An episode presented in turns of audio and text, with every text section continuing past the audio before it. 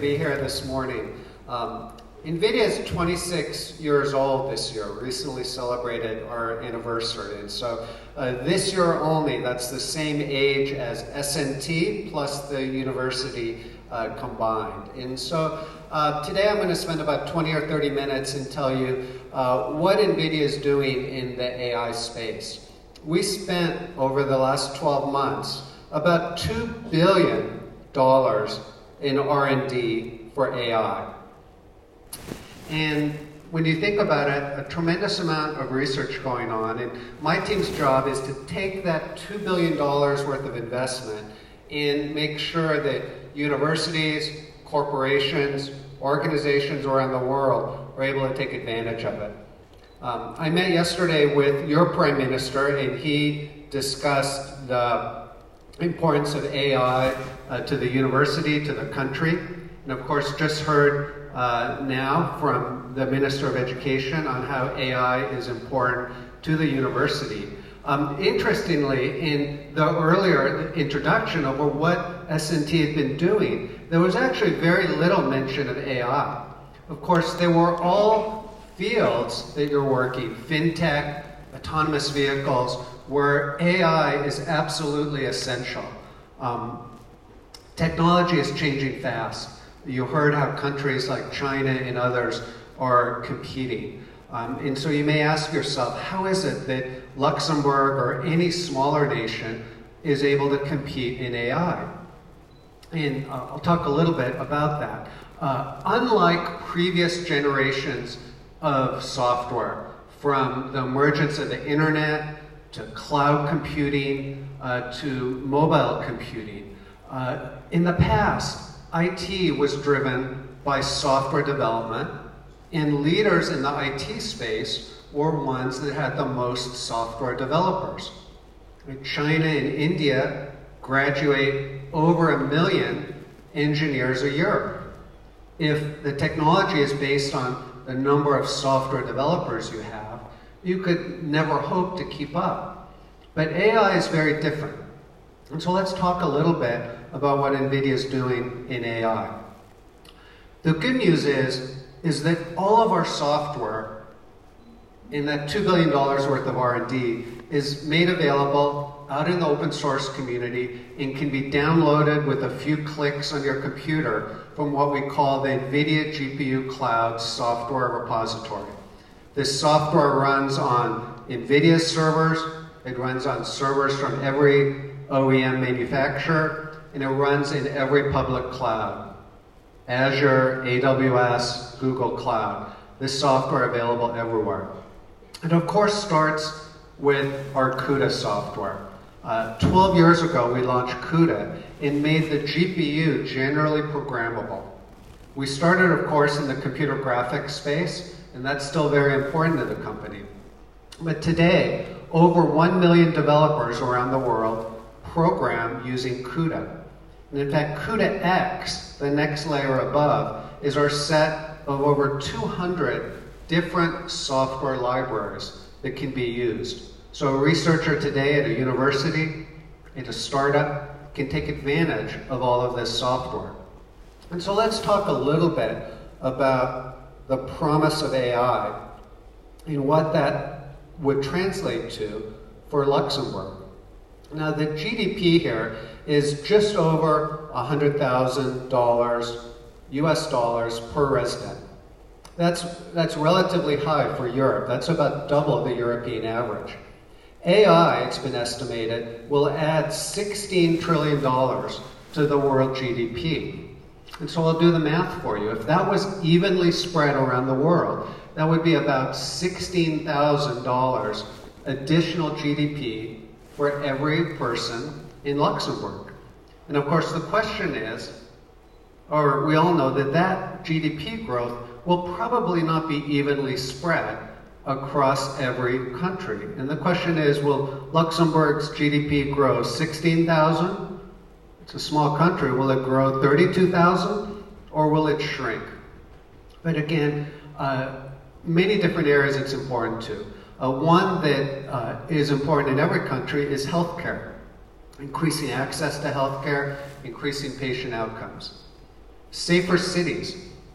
Everyone wants to be able to walk to the restaurant at night, not worry about someone breaking into their house, crashing through the red light, running into them on the way home, and being safe. Transportation.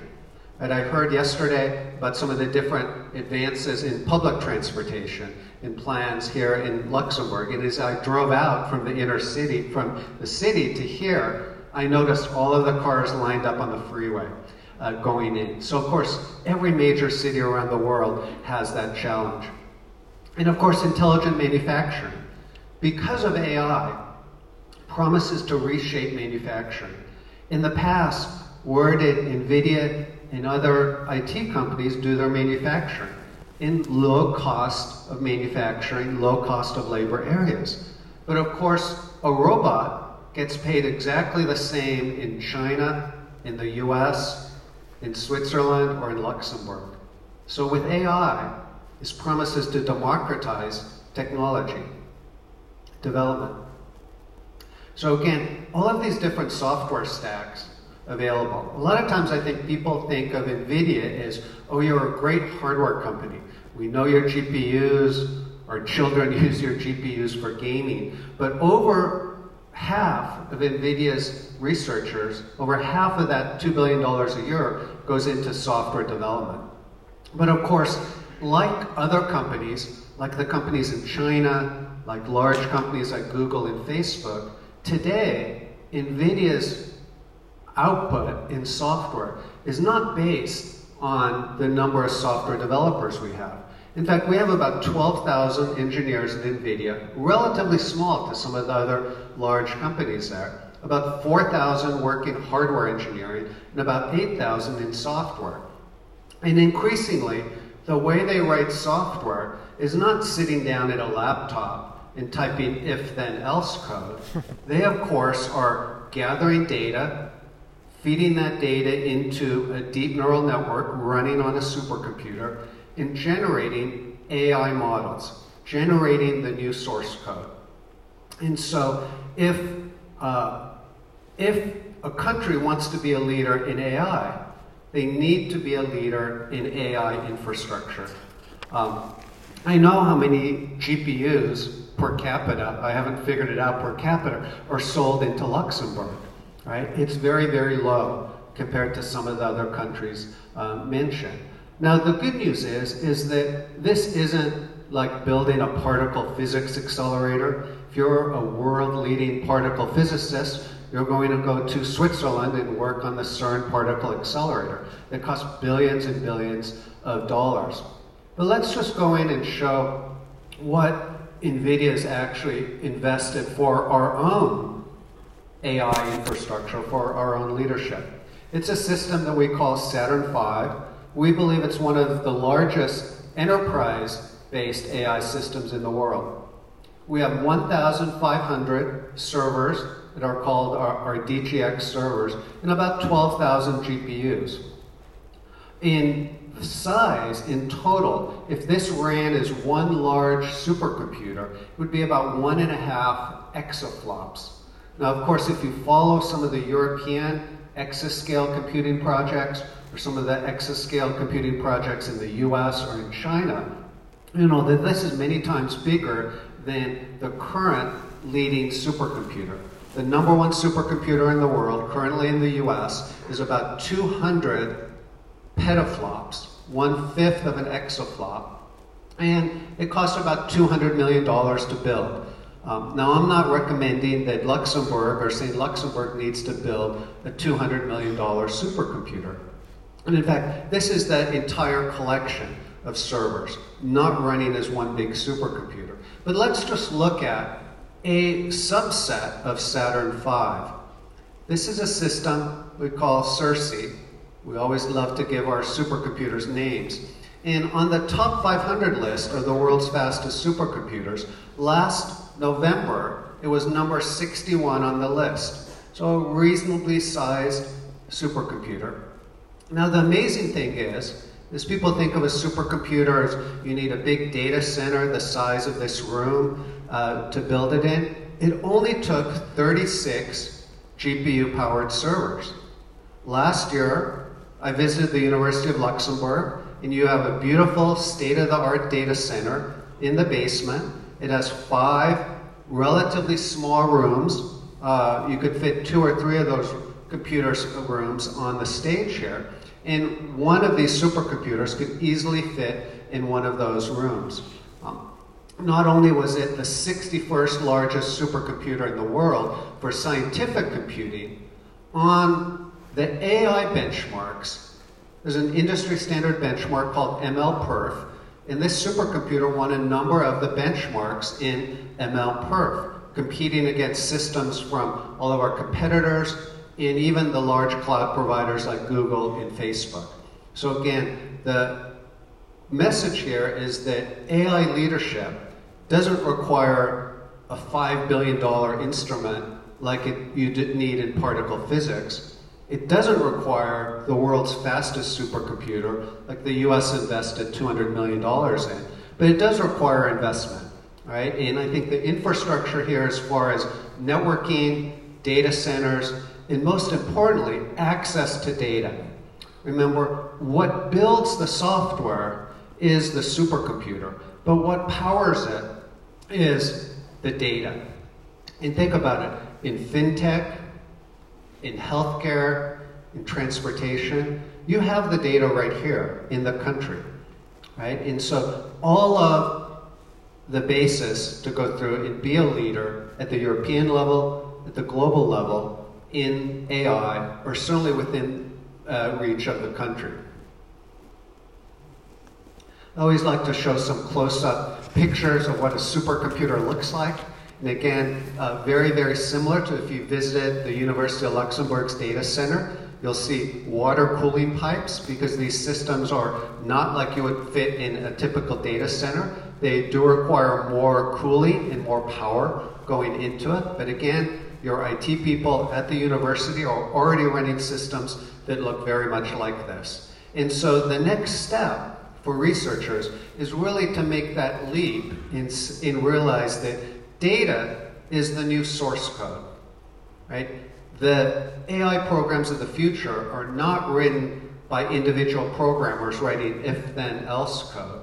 It's again written by taking in data, running it through a machine learning algorithm, and ending up with a model, and then validating that model. It's very, very important as some of the research was mentioned. In fintech, you can't have a black box model that isn't understood for regulatory reasons and others. So let's talk about healthcare as an example. Uh, everyone loves healthcare, and healthcare is actually the perfect application for AI because the amount of data being generated by the healthcare community and new instruments is overwhelming. In the middle is a, uh, is a $5 million device, a cryo-EM machine, a, a cryo-electron-magnetic imaging device. It generates about three terabytes of data a day. Uh, to put that in perspective, an autonomous vehicle, like some of the vehicles out here with a full suite of sensors, generates about three terabytes a day. So very, very interesting that many of the fields where AI is being applied are, of course, the fields that there's huge amounts of data available to drive the development of these new programs. In medical imaging, it's estimated about 70% of the R&D in medical imaging today is being used, or is being developed with AI. And about $8.6 billion of annual software sales expected by future AI-based medical imaging technology. Now, one of the things about NVIDIA, and why people often don't care about NVIDIA, is we tend not to work on end-user applications. We don't make an autonomous car. We make the software and hardware that goes inside it. We don't make medical Im imaging equipment like a GE or a Siemens or a Philips, but we make software that goes inside, and we make tools that enable the million CUDA developers around the world to develop their own software. And so in the healthcare space, we have a tool called Clara. A lot of people say, well, Clara, that's a funny name for a product from an AI company. Well, Clara was actually named in honor of Clara Barton, who was the founder of the American Red Cross. So if you take one takeaway and you're at the cocktail party tonight or with your family and you say, what did you learn today? You can say, well, I learned who the founder of the American Red Cross was. But let's look at some of the universities, some of the research centers around the world that are working with Clara. Mass General Hospital in Massachusetts. You maybe don't know the hospital name, but it is, of course, the teaching hospital associated with Harvard University. And I'm sure you've all heard of Harvard. The National Institute of Health in the US, the funding agency for so much of the healthcare work, funding research now on Clara. Ohio State University, it's not a Harvard of American universities, but one of the leading US universities in medical imaging. In DKFZ, the German Cancer Center, all using Clara to build higher level AI applications on top of that. Just a very quick example. One of the tools in Clara lets you do AI assisted annotation. When a radiologist today looks at your x ray, what they see is a sort of black and white fuzzy image like you see in the top left of the screen. And then they go in and they have a tool and they go in and they make entries into your electronic healthcare record. Now what Clara does is it, as the radiologist goes in and identifies a, a section of the MRI that he wants to further study, then goes in and uses our graphics technology to visualize in 3D and render the actual object in this beautiful uh, uh, medical image that can then go in and, and say, pinpoint and show the doctor in much greater detail where the particular cancer or other subject or tissues of interest are. So again, it, this tool in operation today and being used in a number of different places. In the UK, been in the news a lot for Brexit, but again, we'll stay away from politics today. King's College of London is working with NVIDIA. They have our DGX2 servers exactly the same ones that NVIDIA uses that we showed earlier. And they're using Clara AI to build new applications that are now running across the UK's National Health Services hospitals.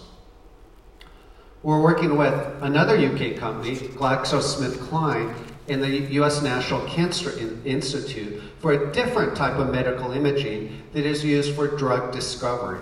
Right? Medical imaging usually thought at the macro level, looking at images of a human uh, body, while at the micro level, looking at images of DNA, looking at images of, of down to atoms, is being used to, to develop new types of drugs at a lower cost more quickly. In Oxford Nanopore um, is built uh, now a personal size genome sequencer built on our very small portable uh, GPU called uh, AGX. And this lets Oxford Nanopore build this small sequencer that you can see here that can be brought out in the field and is being used in Africa and used in other places to do field level genome sequencing of crops to make early disease detection. And again, making it possible to go through and uh, drive increasing crop yields. And then when you go to the large hospital or research size sequencers, they also use our full size GPUs there. Uh, I know I saw a drone or two out in the lobby here and heard about some of the, the research you're doing. Uh, NVIDIA GPUs, of course, our DGX2 has cost almost half a million dollars. Uh, uh, one of the more expensive instruments of science, but our GPUs on the other end range all the way down to what we call the Jetson Nano, $99 GPU, completely self-contained, and think of it as a Raspberry Pi with AI capabilities. It is a great project and a great tool for university use. Now, of course, AI was interesting for our, our, autonomous vehicles, one of the largest areas of research right here in, in SNT, 24%, if I remember the numbers. So we always like to show little home movies of how our autonomous vehicle development is going. And so this is a loop that we did around the NVIDIA uh, headquarters, driving 50 miles. Whoops, went too fast there. So let's see if we can.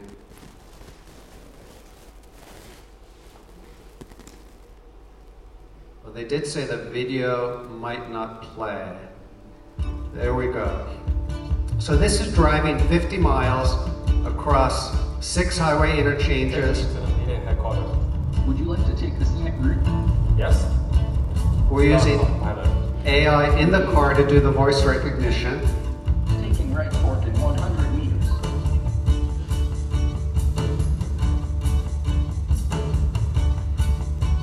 And now, of course, the challenge is, is we can drive this 50 mile loop many times, but we can't drive it enough times to perfect. So what we do is we use another GPU product, NVIDIA Drive Sim, and we simulate driving the loop.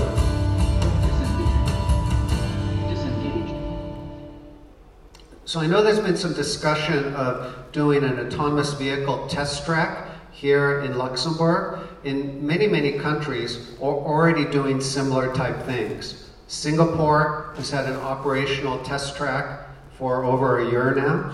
I was in Taiwan last week and they announced that they're opening up a test track in Taipei for autonomous vehicles. But think about it. The RAND Institute has estimated that to build an autonomous vehicle that could drive on any road around the world, that you would have to test that vehicle about 11 billion miles.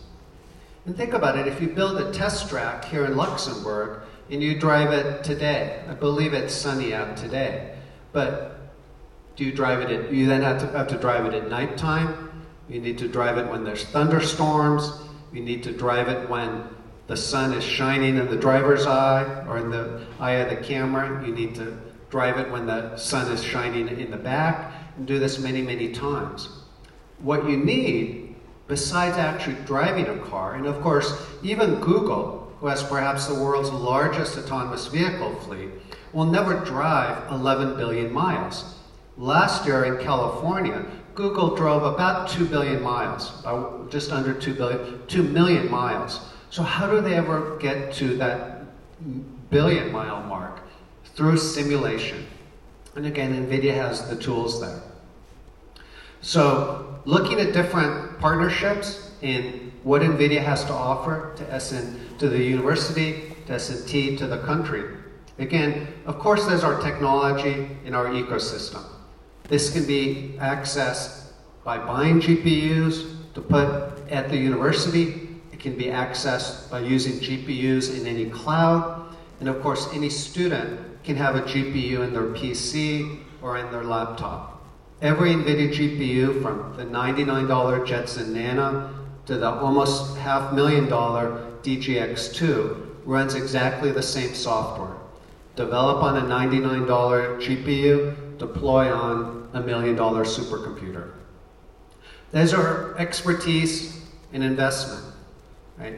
Uh, NVIDIA doesn't invest a lot in salespeople. In fact, you've probably never seen a salesperson here in the country because we only have a few across all of Europe. But what we have is industry business development experts. In fact, our, our introduction to some of the research uh, uh, groups here in Luxembourg was exactly through that way. And then finally, we have our industry solutions and platforms. Again, if you look at the, the, uh, the Kia Soul out here and look in the trunk. It has our NVIDIA Drive GPU platform in the trunk, providing the AI power for that autonomous vehicle testing. And finally, just to mention a few other uh, universities and organizations around the world that are using NVIDIA products. Uh, Fujifilm in Japan, uh, Jade, which is the UK's largest GPU-powered supercomputer, and a few others there around the world that are using NVIDIA technology. So very much looking forward to the rest of the day here, speaking with some of the researchers. And now I think we have a few uh, question, time for uh, some pre, pre uh, submitted questions as well as uh, some follow-up interactive ones.